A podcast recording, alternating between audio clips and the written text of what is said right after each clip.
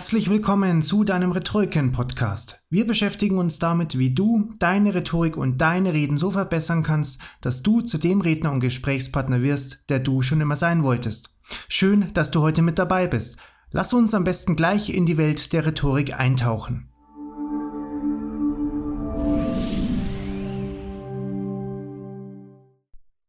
In dieser Folge von Rhetoriken kommen wir zu sprechen darauf, was passiert, wenn der Gesprächsfluss in Stocken gerät, heißt, wenn es nicht mehr weitergeht. Und manchmal kann es vorkommen, dass der Gesprächsfluss in Stocken gerät. Pausen einem Gespräch zu haben ist dabei nichts Schlechtes, um die eigenen Gedanken zu ordnen oder auch den Gegenüber einfach mal freundlich anzulächeln.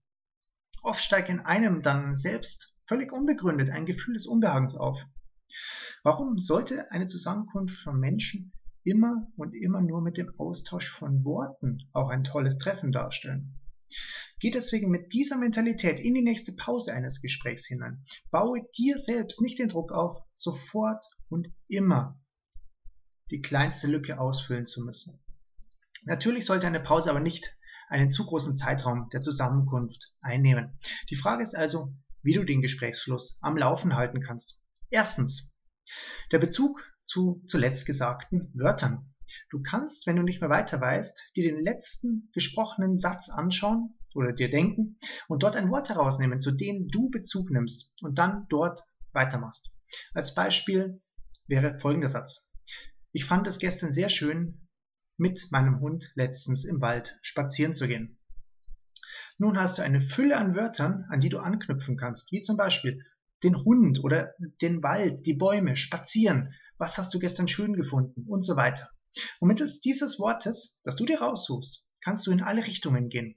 Am Beispiel des Hunde, Hundes wäre es zum Beispiel Tierschutz, eigene Erlebnisse mit Hunden, Filme mit Hunden, Bücher mit Hunden, Hunderassen und so weiter. Als zweiter Tipp kannst du in die Tiefe gehen oder einen Oberbegriff verwenden. Sollte dir anhand eines einzelnen Wortes oder eines Satzstückes nichts einfallen, kannst du auch den stattdessen den Oberbegriff des Wortes verwenden, wie zum Beispiel Tier. Nun hast du eine noch größere Bandbreite an Themen, die du benennen kannst, wie zum Beispiel Erziehung von Tieren, Wildtiere, Haustiere, Tiere, Natur, Tiere aus Afrika und so weiter. Ebenso kannst du auch in die Tiefe gehen oder detaillierte Sachen anschneiden, wie zum Beispiel die Pfote des Hundes, Immunsystem, Ausdauer und so weiter. Dies ist jetzt nur am Beispiel des Hundes gewählt. Das in die Tiefe gehen innerhalb des Gesprächs kann natürlich auch bedeuten, dass zum Teil Sinn- oder ethische Themen und Fragen genannt werden können. Als dritter Ratschlag, stelle offene Fragen statt geschlossene Fragen. Geschlossene Fragen sind solche, die mit einem leichten Ja oder Nein beantwortet werden können. Diese blockieren manchmal den Gesprächsverlauf. Stelle stattdessen offene Fragen, sodass dein Gegenüber und Gesprächspartner in der Gestaltung seiner Antwort vollkommen frei ist. Diese Fragen beginnen oftmals mit folgenden Wörtern. Wie, was, weshalb, wer und so weiter. Du kannst auch etwas erzählen und dann wie folgt die Frage formulieren von dir. Was meinst du dazu? Durch diese drei einfach gestalteten Methoden sollte es dir gelingen, nicht mehr sprachlos zu sein, weil du kein Gesprächsthema mehr benennen kannst, sondern weil du im Moment keines benennen willst. Es gibt noch viel mehr Techniken, doch sollten diese drei erst einmal reichen, deine nächsten Gespräche davor zu schützen, ungewollte Pausen entstehen zu lassen.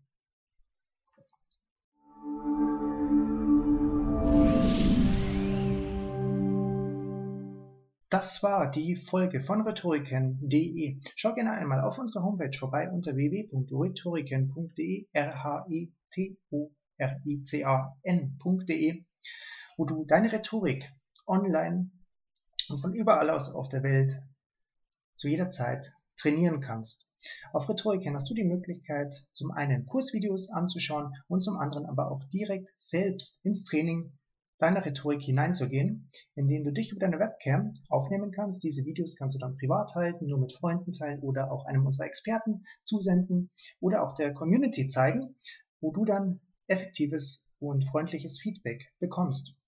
So kannst du deine Rede durch Übung sehr schnell und effektiv verbessern.